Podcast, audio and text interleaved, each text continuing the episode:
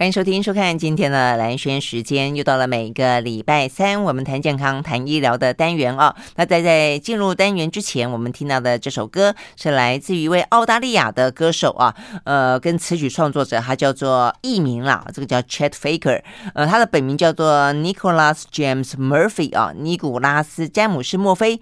那他以这个 Chet Faker 啊为他的艺名，最主要是呢，他很喜欢美国的爵士乐。那美国爵士乐里面有一位啊，这个嗯。嗯，传奇性的歌手的名字叫做 Check Baker，所以呢，他特别为了呢要对 Check Baker 致敬，所以他就把他自己的艺名取了叫做 Check Faker 啊。OK，那这位澳洲的歌手啊，他比较擅长的当然包括，因为他喜欢爵士嘛，这个爵士啦、灵魂啦，但是有些呢，他也会用一些电子音乐啊去进行合成，很有他自己的风格。OK，那他也在呢二零一三年的时候啊，他呃还得到了他的一些发行的专辑，还得。得到了呃这个澳洲滚石奖的最佳独立发行奖。我看了一下他的这个得奖记录哦，他很多的都是那种呃很独立的、很突破性的呃这个风格独特的、哦、这个类似的奖项。好，所以呢，也反映出来啊，这个 Chet Faker 啊，作为他这样一个艺名去闯荡哦，他希望能够让他自己的音乐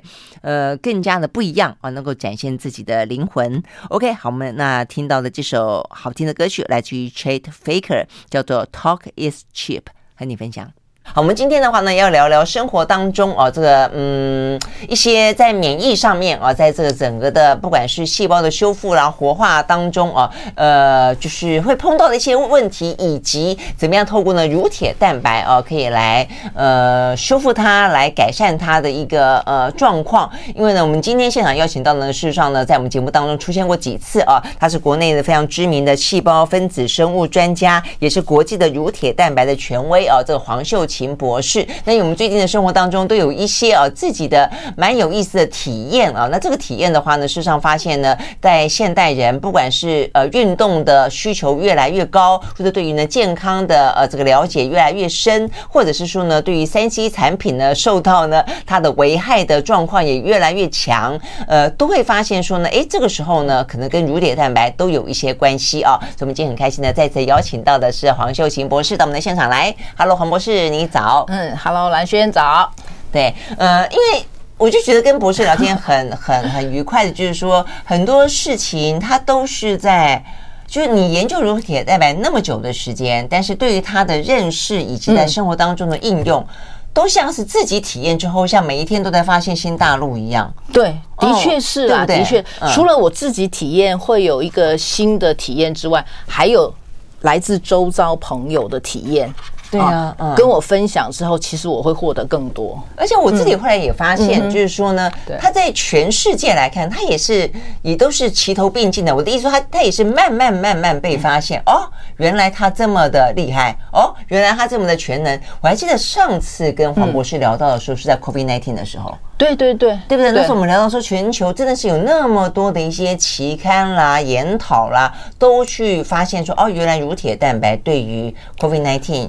有那么大的作用，以前怎么大家都不知道？我觉得大家对于乳铁蛋白的想法有一个最妙，就是哎，怎么以前大家都不知道？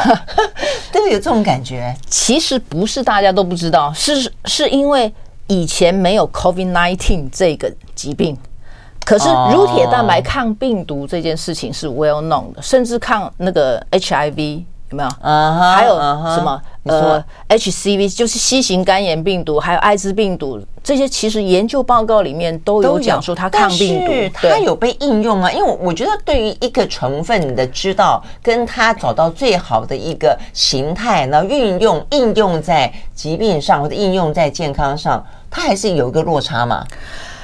其实应该是说，在国外其实把它当成保健食品、健康。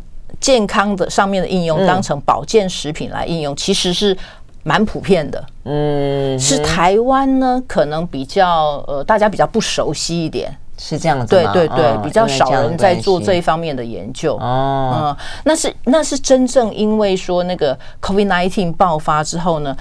因为无解嘛，我们上次有聊到，就是说没有什么抗病毒的药，对不对？所以科学家又从过去大家耳熟能详的这些天然抗病毒的成分再去筛选一遍啊，再去验证，就说哦，原来那个呃乳铁蛋白对 COVID-19 这个病毒也有效。嗯嗯嗯，是这样子。对，嗯，好，那因为现在时序又进入到秋冬了啊，所以流感啦，这 COVID-19 又卷土重来了。嗯，所以我觉得这个时候我们就再聊聊一些免疫的话题，实际上是还蛮重要的。那另外的话呢，就是因为我们跟黄博士最近，我现在才知道，原来黄博士也是爱运动的人。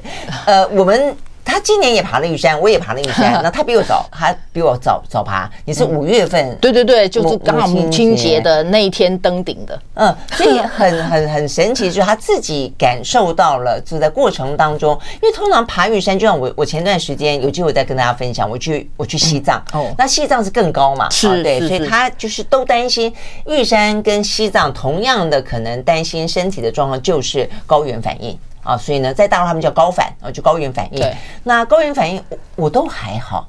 哎，那是那是天选之人。对，没有，所以刚才跟 黄渤在聊，我才知道说，哦，那很可能是因为呢，因为有爬了玉山的关系，嗯，所以先前就有朋友提醒我说要吃丹木斯，啊，那我就吃了丹慕斯，那觉得哎效果很好，所以我没有任何的反应，哦，就成功的爬了玉山，很开心。所以我去西藏之前，我就一样的去找加医科开了丹慕斯，嗯，但是啊，因为有朋友，也就是呃吃了乳铁蛋白，他就跟我说啊，你要再带那个带乳铁蛋白的那个，对对对。所以我就说哦，那这样子，我说我已经有丹慕斯嘞？但是想说以防万一嘛，多带一点，因为它确实是更高一些。对，而且呃，它至少就不是在你说在台湾，你自己还觉得说有什么状况，好去应应嘛啊。如果你到了西藏，而且天高皇帝远，所以能够带就都带了啊。所以也是一样，我到了西藏去之后，和我也没我也没吸氧。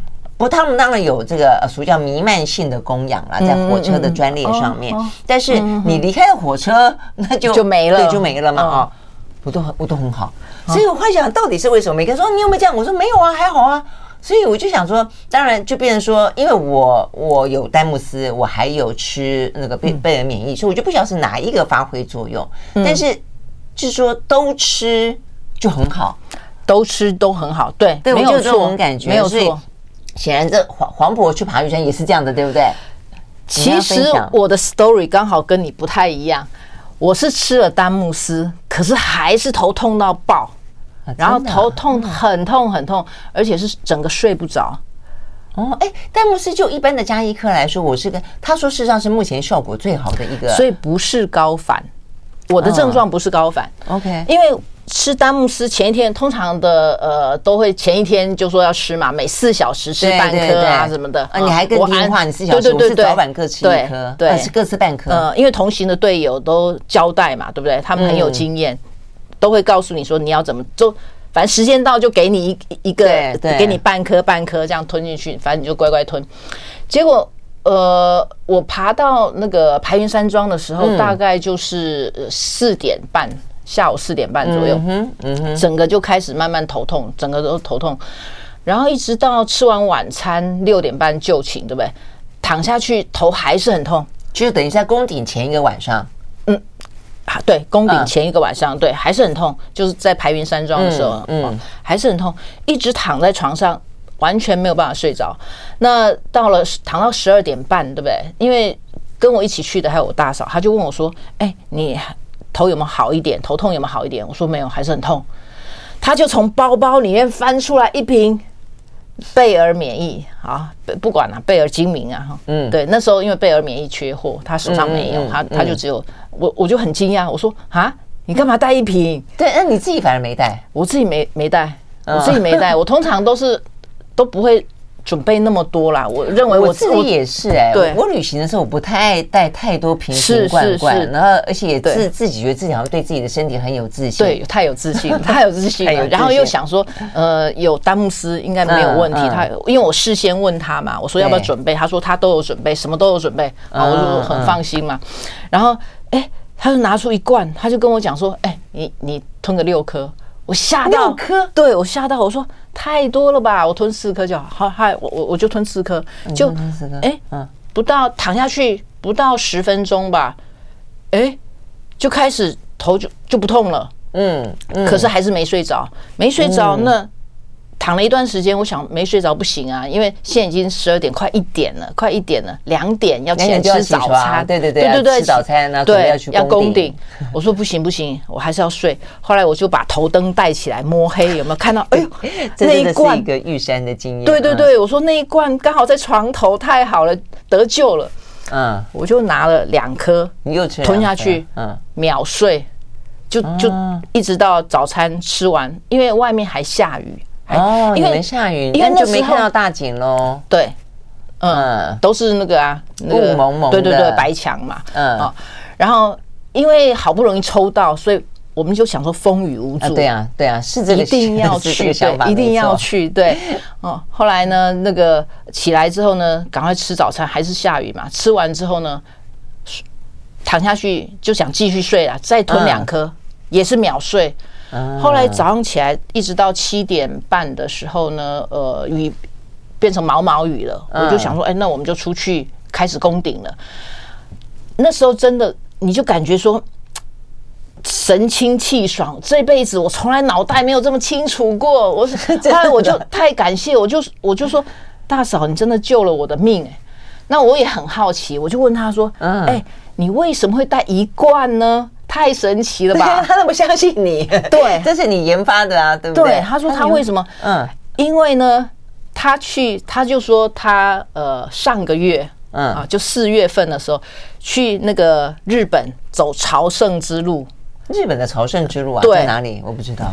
嗯，好像在和歌山那那个附近，对对对，也高二十几天，嗯，每天都走二十几公里。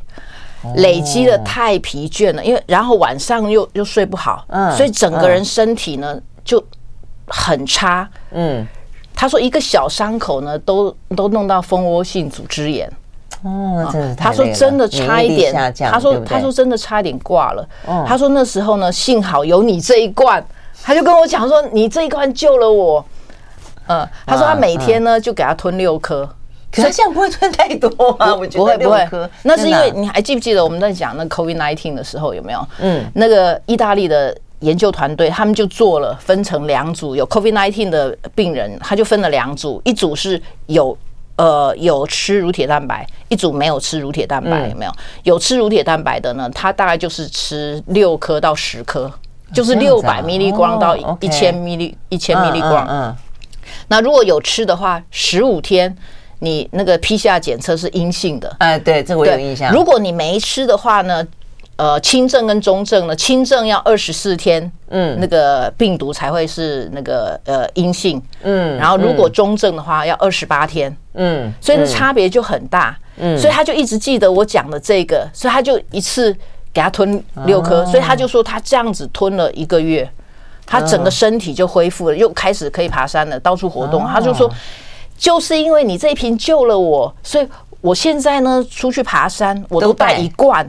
嗯嗯，对，OK，所以这太神奇。因为你刚刚讲到这个 COVID nineteen 在国际的研究当中的那个呃吃的量，跟因此可以几天之后呃这个转阴性。我还记得在你的书里面，这个蔡英杰教授他也是印象深刻，嗯，就是这样的一份关于乳铁蛋白的国际当中的研究，这些效果确实是让大家觉得有点刮目相看。但是我要收学回来，就是说，那为什么会用在我们想象中的呃高山反应啦，或是运动啦？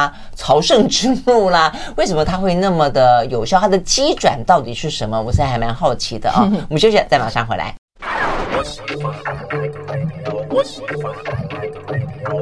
好，回到兰萱时间，继续和现场邀请到的细胞分子的生物专家啊，也是呢国内的国际的这个乳铁蛋白的权威黄秀琴博士哦来聊天。呃，我们聊到这个呃乳铁蛋白是真的还蛮神奇的，用。在慢慢的呃看到它、发现它，然后应用它了。那国际之间当然也越越来越多。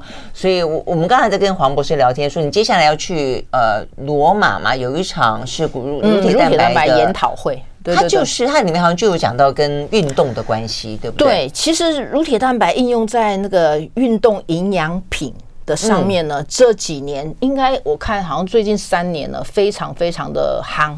啊，真的哈。对，那这个运动跟我们刚刚讲到的那个高反高原反应，以及你刚刚讲到的头痛失眠，这是有关的吗？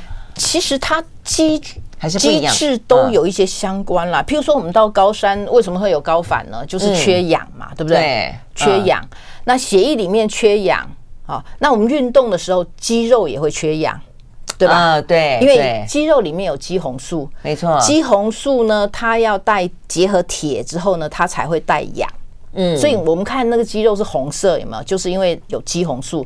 血液里面呢是红色，因为有血红素，就结合铁。是结合铁，它就是呈现红色，嗯哼啊，它才会带氧。对，所以如果你身体有足够的乳铁蛋白，它就会帮助这些肌红素抓住铁，对对，抓住铁，让你的含氧量就比较高。是，那含氧量比较高的话，你活动起来的话，氧气就会充足嘛，所以你高反就没有高反的症状。没错，因为高反最主要就是缺氧嘛。对对对对，那你运动也一样啊，运动要有很有爆发力，对不对？你氧气要足够。嗯啊，你那瞬间的爆发力才强。然后还有就是说，你运动完了之后呢，不是是会乳酸堆积，酸痛就是因为乳酸堆积。如果你氧量含氧量高的话，它就不会是无氧无氧的作用产生乳酸。哦，对，乳酸堆积无氧产生的。对对，你缺氧的时候呢，它的反应呢就会造成，就是说你会乳酸会。会产生的比较多，嗯，所以乳酸堆积量多的话，你酸痛就会比较比较严重，嗯，所以你如果有足量的乳铁蛋白帮你把氧量提升，对不对？嗯哼，啊，你在呃燃烧能量、制造能量的时候呢，就不会产生那么多的乳酸，乳酸啊，就不会酸痛，第二天也不会很酸痛。其实这个很明显。然后还有就是说，运动过后你会很疲倦，对不对？对，那是因为说你在运动的时候会会产生大量的自由基。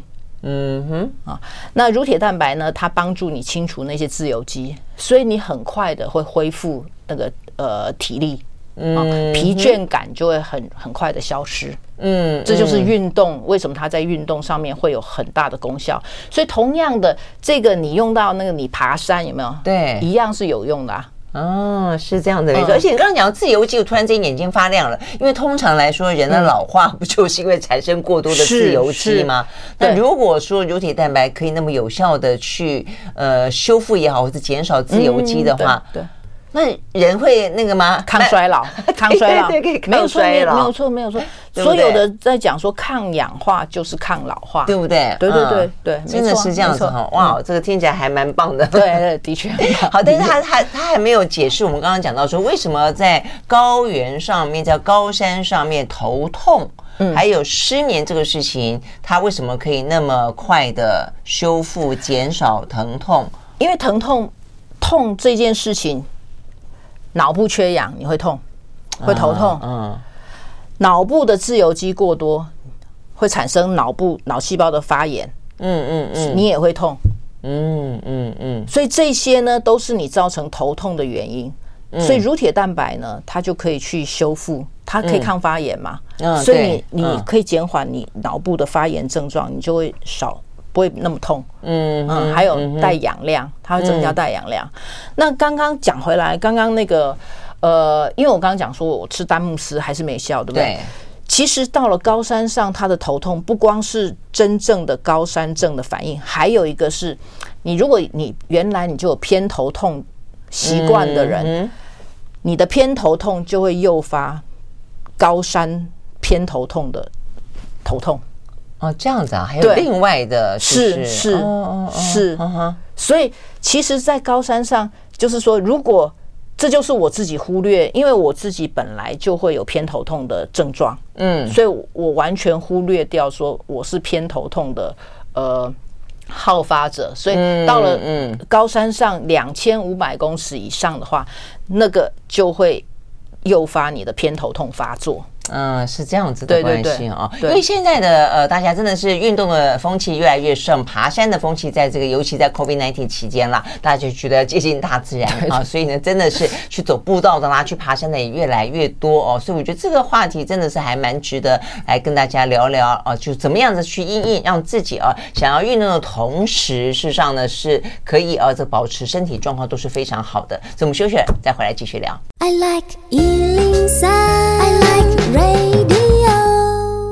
回到蓝轩时间，继续和现场邀请到的，这个台湾的细胞分子生物学专家哦，他也是呢国际的乳铁蛋白的权威黄秀琴博士来聊天啊。所以我就说，其实运动跟爬山真的都是很好的事情，但是就要呃，就是要注意啊，因为它难难免都会有一些过度啦，或者有我们刚讲到一些高高原反应。所以我我自己是包括去爬了玉山，然后去了从西藏回来，然后从三千九百六十二 是是玉山嘛，对不对哈？然后呢，西藏拉萨是四千多，那么还中间到了一个五千多的唐古拉山哦。嗯，我真的都，我真的都还蛮好的，所以我自己觉得说啊，真的很幸好，就是我有吃丹慕斯，然后呢，呃，我们刚刚讲这个乳铁蛋白，那另外的话还有一个啦，我觉得也很神奇。我觉得现在大家都会去，因为都会希望更拥抱大自然，但是也希望就就不要让自己不舒服嘛啊。有一个很好玩是他们。香港的朋友，香港旅行社的朋友，嗯、他们也是，他因为他们专门去推，就他们专门就会带带他们的这些客人，就是要要去拉萨、去西藏，所以他们就备有他们自己的。嗯，那个也可以讲给这个博士听看是为什么？他很奇怪，他说他这个是从中国大陆的军中，嗯，军中。的秘方就是流出来的，那为什么那个中国大陆的军方呢？我觉得好像在看电影嘛，电影里面那种军方都会要训练他们的战士有一些特别的体能嘛，没错没错。他们说呢，中印边界不是也都是海拔很高嘛，对对对，然后他们不是不断有这个呃冲突嘛，好像我们先前知道就是拿什么砖块啊，拿木棒啊打过来打过去，很原始嘛啊。那虽然很原始哦，但是呢也因此就会呃没有办法那么快的歼灭。呃，印度的士兵就跑啊，嗯。啊，那跑之后发现中国的士兵追不到啊，就就是在高山上面的，因为很喘嘛，有高 原就追不到，然后追不到的话，然后就是眼睁睁就看到这个印度士兵打完就落落跑了哈，然后他们中国军方呢就就从植物当中嗯嗯去提炼嗯，然后呢 提炼完了以后呢，他们就说给这个中国士兵吃，一吃之后哇，这个体能。倍增，然后呢也不会有高反，然后呢就把这个印度士兵打了架之后呢就手到擒来。总而言之啦，所以我们很有意思，我们那那几天就是说去以前就吃丹慕斯，嗯，然后像我都就多吃一个乳铁蛋白，是早呃早晚啊晚上吃一个，然后症状出现的时候，对，就喝那个那个好像叫什么养多宝什么之类的，然后就是喝发泡錠。然后呢，哎，就就对对对对，充满活力。对啊，所以像你刚才也说，你已经有症状，你有症状你就吃乳铁蛋白。对对，对不对？对，我觉得吃下去之后呢，其实很快的，很快的，对我也是你反应就就对，你你所有症状就缓解了。那当然，我自己其实也会。呃，觉得它很神奇啦，因为我刚刚讲说，譬如说我头痛啊，对不对？喉咙痛啊，对不对？那我我可能赶快给它吞两颗，它不到十分钟，它症状就缓解了。那在理论上来讲，你会觉得很神奇，就是说你吞下去，透过。你的肠胃道嘛，对不对？嗯嗯、你先到胃里面，先到肠里面，然后再透过血液吸收，才会进入到全身。怎么会这么快？对对对对，其实这个部分，其实我自己也还不是很清楚。是不是心理作用？有没有辅助一点心理作用？如果这个我有确定确确认过，你可能一次两次心理作用还好，对不对？可是你屡试不爽，嗯嗯、再加上呢，旁边身边的朋友，对不对？跟你都有共同的经验，对不对？嗯。所以这一点呢是非常确认的，不是心理作用。嗯，那只是说很多，因为我们口服口服的一些产品怎么样进到你的肠胃，再到透过那个血液，对不对？嗯，运送到全身，其实这个机制呢还不是很清楚。我我我真的觉得大家都还在研究当中啊，嗯嗯，那我自己也希望就是说，哎，未来还有更多的研究报告呢，可以给我们做一些解答，这样。啊，而且黄博士真的是研究专家，对这个方面的细节都会 一个一个非常的都都很在意哦。就是说，怎么会这么快？这个本身也是一件令人好奇的事情。对，其实我也对很多很多事情我会很好奇，想要知道说。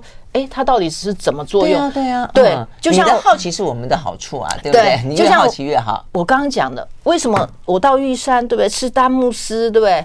啊，吃普拿疼，对，都没有效。嗯，那到底是为什么？所以我回来之后，我又找一堆的研究报告，对不对？去探讨，后来才才讲到，就说对对对，是那个偏头痛。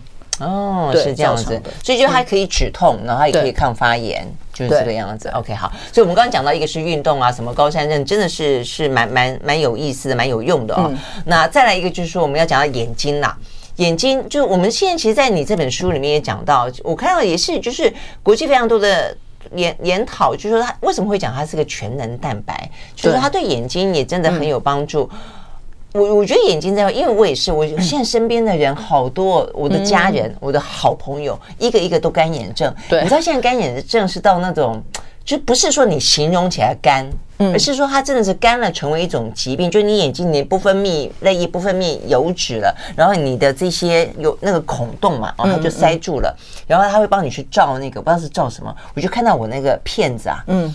你就是看一个一个洞一个洞，就像塞着就，就是有油脂在那边堵住了，你知道吗？然后呢，他会做一个叫做脉冲光。嗯，你很少听到眼睛要做脉冲光，我做了一次，我有一个朋友做了三次还没好。我做了一次的话，就是他做了以后就有点像镭射打在你那个上面，然后呢就让打了一个有点像热能吧啊，然后呢就是让你可以好，我在想有点他的说法有点像让你稍微的容易融化，有点那个油脂，然后呢医生用手。挤，很痛哎、欸，然后就挤出一条一条，那那每一个小的洞，因为透过显微镜，好像在挤牙膏一样，放大之后像挤牙膏一样，你就发现我眼睛里面 塞这么多油脂在里面，很痛。我弟说干眼症会到这种程度，那像我的话是比较好，我最近才才去回诊，就是打了一次那个脉冲光之后，他就哎稍微好，因为他会提醒你自己哦。维护，常常点人工泪液，然后常常热敷啊什么之类的，然后吃一点啊这个保保养品啊，像大家非常熟悉的什么叶黄素哦，那然后我是有另外再吃乳铁蛋白，然后所以总之他觉得我的维护状况还不错哦，所以他的意思说你再隔两个月再来看看哦，看需不需要再打一次脉冲光。那像我我说那个朋友，他就是打了三次的还那个，而且除了这是一个肝哈，还会六婆。就是因为你 干嘛啊，所以你眼睛不断眨，所以等于等于是你每一次的眨都在磨摩擦你的角膜，所以你的眼角膜就是到处都破皮。嗯，我妹也是这个样子。最近就是最近，我觉得说，我说现代人真的是很严重，然后。我说我们这个年纪是现在开始，最近十几二十年开始比较频繁用手机。你看年轻人，他打从出生就开始那么频繁的用三 G，我都觉得眼睛到底该怎么办呢？啊？对，其实眼睛的问题真的是蛮大的。嗯，然后我自己呃也觉得啦，就是你年过五十之后呢，眼睛比较看手机没有办法看很久，就比较容易干涩啊。嗯那实际上，黄博士讲的另外一个原因是因为老了的关系，没有错。干眼症，干眼症呢造成的原因就是老化，纯粹是年龄造成的干眼症。你你撇开那个疾病来讲，你说不只是三 C，对，是老化，尤其是女性的发生率比男性更高。对，尤其女性吗？对，好吧。你会发现你身边是不是都都是女生在讲说她她干眼症很严重。其实女性的好发率比男性还要高，真的耶！我觉得有中枪的感觉了。五十岁以上，我们讲了五十岁以上，那当然不是说五十岁以下的人就不用注意，还是要注意啊。所以这个对对，这是跟干眼症是跟年纪有关的，年纪因为你性别，对你老化之后呢，其实你你那个泪眼泪泪液的分泌呢，也也会变少。嗯，干眼症因为。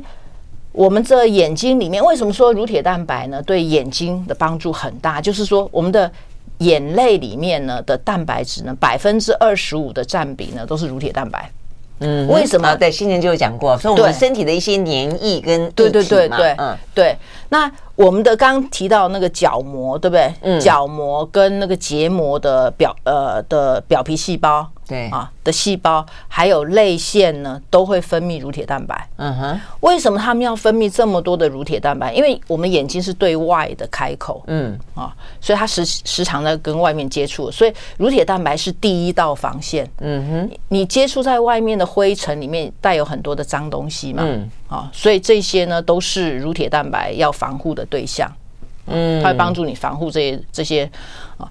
那还有。眼睛里面，我们刚刚讲说那个呃，我们的眼睑还有眼睛角角落，对不对？其实也有很多的细菌，嗯嗯，那是跟我们眼睛正常共生的。嗯哼，平常它可能没什么没什么，呃，不会出这些微生物跟肠道一样，你状况好的时候它不会出来作乱嘛，嗯，你状况不好的时候它就会出来作乱。好，怎么样叫状况不好呢？就是你的眼泪呢分泌量变少了，泪液变少，所以乳铁蛋白也变少。对，哦，嗯，对。没有错，乳铁蛋白含量少的时候呢，那个那些细菌呢就会开始滋生了，因为乳铁蛋白有抗菌嘛，哦、还有抗发炎的功能。嗯、对，好，那那些呃眼泪变变少了之后，乳铁蛋白含量也明显的下降了。嗯，所以你的眼睛就会产生一一堆的问题，开就开始感染了。嗯哼，嗯哼，哦、那还有眼泪也也会帮助，刚刚讲说帮助你那个呃。就是排除一些脏东西嘛，那它没有办法排除脏东西的时候，就会造成眼睛的一些发炎反应。然后还有你眼睛在一一眨眼的时候呢，减少了泪液的那个呃润滑嘛，润滑，所以摩擦力就会就变大。所以那个如那个你的那个表皮细胞，就是那些细胞呢，就会破损。嗯，然后破损之后呢，嗯、又缺乏乳铁蛋白去修护，嗯嗯，所以就是越来越恶化，嗯嗯嗯，那个破损是真的会吸诶吸呢，就是你你点那个眼眼药水的时候是会会刺痛的，是会不舒服的。当然，在研究里面会说乳铁蛋白当成眼药水是最好的，嗯、可是可是很奇怪，全世界现在就是没有眼药水乳铁蛋白眼药水出来呢。我我也不知道，我一直你要不要研究看看？从二十年前我就很想要做乳铁蛋白眼药水了，可是因为法规的问题，我们知道现在就是这些生技产品，对不对？法规是很严格的。真的，那我们要休息会儿，再回来继续聊。听起来这好像要花点时间来说明一下，马上回来。I like 好，回到蓝轩时间，继续和现场邀请到的啊，这个国际乳铁蛋白的权威黄秀琴博士啊，来聊聊呢这个乳铁蛋蛋白的应用。我们刚刚讲到眼睛哦，我觉得眼睛真的是对现代人来说，不管是不是老化的关系啦哈，那但是呢，对年轻人来说呢，用这个三 C 产品，所谓的呃数位原住民啊，他们这个可能对于眼睛到底可不可以，而且现在人还越来越长寿。他现在呢，十几二十岁就已经用成这个样子。他活到一百岁的话，你想他那个眼睛到底要怎么怎么用哈？所以刚才有讲到说，因为呃对眼睛比较好，一般都说叶黄素嘛哦，所以我很好奇，第一个就是叶黄素跟乳铁蛋白它各自有什么样不同的特性啊？这个对眼睛的帮助来说，到底呃是怎么样？那再一个就是说，那为什么刚才我们也讲到，为什么这个叶黄素可以吃成做成药，可以放在眼睛眼药水里面？为什么乳铁蛋白不行？我觉得应该还是法规的问题啦。嗯，因为现在那个呃眼睛的产品呢，就是眼药水这一类呢，都列为药。所以乳铁蛋白呢，它这个成分你要把它变成药的话，还有很长的路要走，要要验证，要干嘛的。所以现在其实一般来说，记得以前我们都有聊过，为什么乳铁蛋白它没有没有把它放成药？嗯，呃，就是很多药厂可能不会去发展。因为要做很多的临床试验，有没有？嗯、你你证实了之后呢，他又没有专利，对不对？你没有专卖权、专属权啊！你你验证完之后，大家都做，对不对？哦，所以利润不够高。对，对，我觉得没有专卖权这这件事情来说，对呃药物的发展，但是我觉得对药厂来说，你可以理解，因为他们需要利润。嗯、但如果说对于这个卫生政府单位来说，照理来说，他应该就。就该要去鼓鼓励才对啊！可是如果用在眼睛里面，它要把它变成是在眼睛的用药，你还是要有厂商，对不对？嗯，透过去。做很多的实验，动物实验什么？对对对，政府的要求就是那个那个金额是非常非常庞大的，不是像我们这种小的生技公司可以负担得起的。OK，我们刚才在广告时候聊到说，那像日本，日本的眼药水超级多，那他们有没有放乳铁蛋白的眼药水？没有没有，他们也没有。对，一般眼药水里面成分都是已经是呃各自政府核准的那些药物的成分才有放进去，对。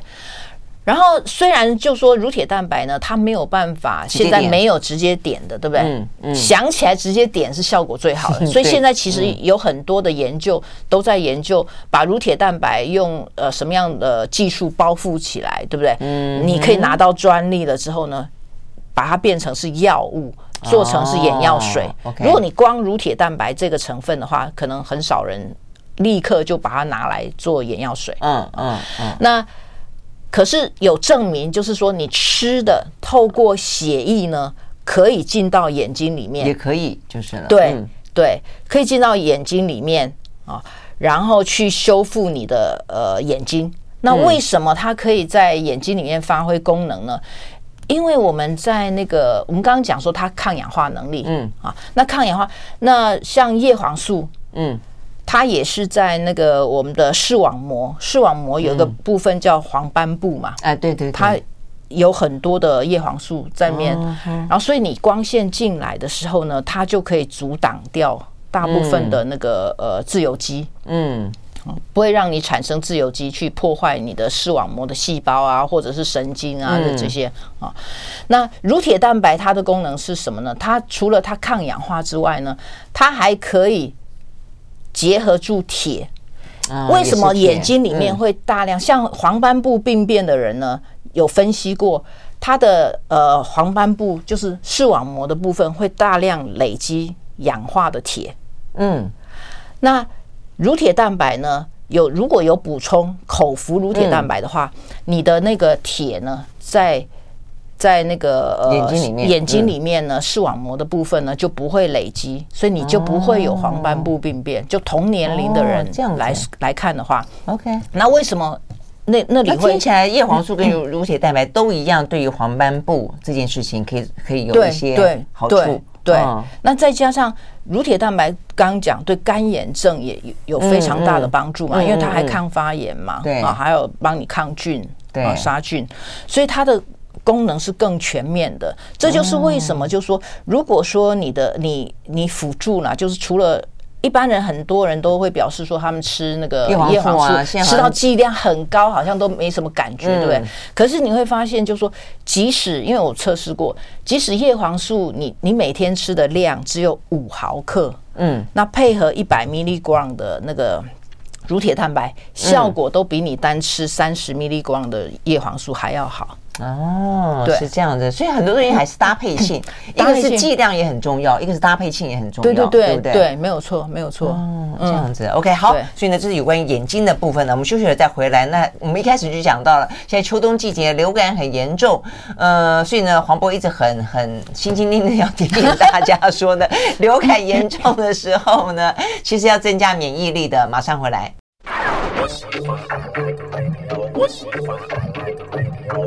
好，回到连线时间，继续和现场邀请到的这个国际乳铁蛋白的权威黄秀琴博士来聊天啊。好，那最后聊聊呢，还是在流感，流感就是在提醒大家嘛啊，流感还是免免疫病毒，病毒跟免疫力的关系，对。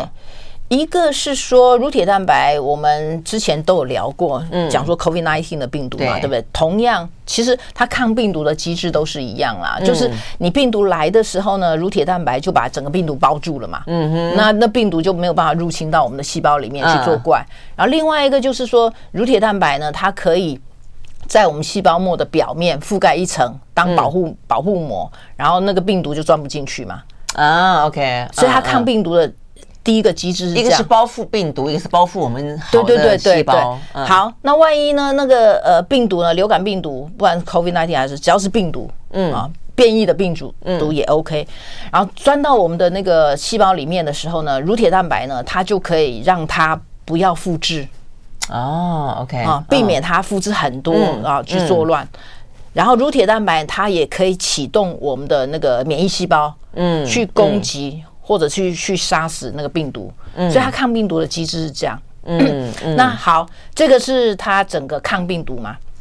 那问题是，如果你一旦 中标了，对不对？对对，你你会有一些症状嘛？没错，嗯。啊，第一个，我我自己啦，我自己每次病毒感染感冒的时候，最最痛苦的就是喉咙痛。嗯，是啊，对，是。以前没有乳铁蛋白的时候呢，我我都是要痛到去看医生，其他我都能忍受，就是唯一喉咙痛我不能忍受，就要去赶快拿那个。我也是啊，而且我还会没声音。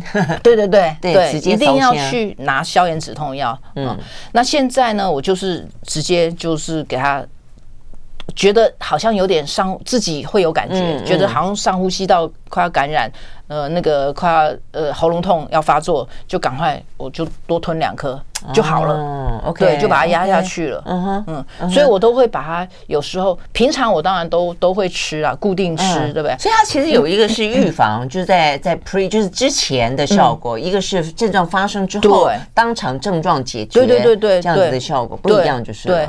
你会发现，就说我自己的经验就是，自从呃我我吃了以来呢，就很少感冒，就。嗯，就预防的效果就已经很少感冒了。对对对对对，就几乎都不在。就算感冒，嗯，喉咙痛，对，你觉得吃了就是是是，就就把它压下去。这这个概念是不是跟你刚才在讲这个 COVID-19 事实上一样？因为都是病毒啊，一样一样，其实都是一样的症状缓解那些都是。因为我自己吃那个药哦，那个就是会副作用会很不舒服嘛，一个是你会昏睡嘛。不然就是你胃会很不舒服嘛，嗯嗯，就一些感冒药，对对对对，大家症状解除的药都会有这些副作用。对，哎，照你这样讲，因为其实我们在那 COVID-19 确诊期间，大家都已经感受到了这个清冠一号的效果也是非常的好，但是他后来不给药证嘛，嗯。对不对啊？嗯哦，那所以像乳铁蛋白也是几乎就是属于那种当场吃下去，因为我我吃清，我是在确诊期间我没有吃乳铁蛋白，我有吃清冠一号，我觉得清冠一号真的是效果非常好，我都觉得政府并没有扮演好一个 推广我们。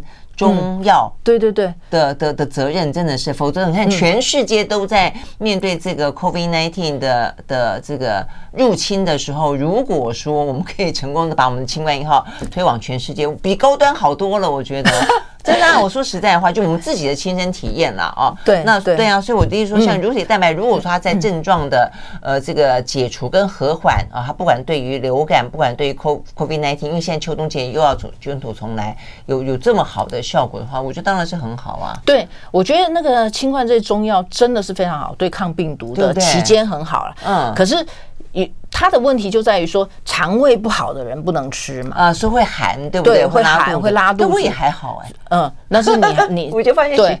对，很多人都说他他肠胃不好，会拉肚子，会干嘛的？对，我觉得那如果是乳铁蛋白，它就没有这种什么，你会体质寒呐，体质就都没有这个。那同样的都会有这样的一个症状解除跟预防的效果。对，然后如果说你当然两个都能辅助的话，我觉得也很好，因为很多人都会跟我讲说。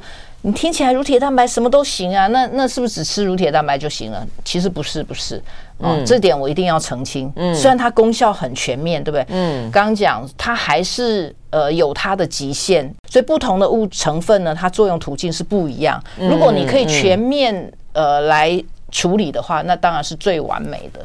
嗯，对，嗯嗯，对啊，而且还包括了它可能用不同的状态达到的效果还不一样。你吃的。点的对对对对也不太一样，但它目前看来还是有它的一个限制嘛，就是吃吃的是好，但是我觉得更全面的去了解，而且因为我觉得与就是，与其你去道听途说吃一些，真的不晓得有有没有效果的，对，还不如就说自己亲身的体验过，有些部分就保养的角度来说，是真的还蛮有帮助的。好，非常谢谢呢，这个黄秀琴博士今天再次到我们的现场来跟我们聊天，谢谢，谢谢，谢谢，谢谢，拜拜。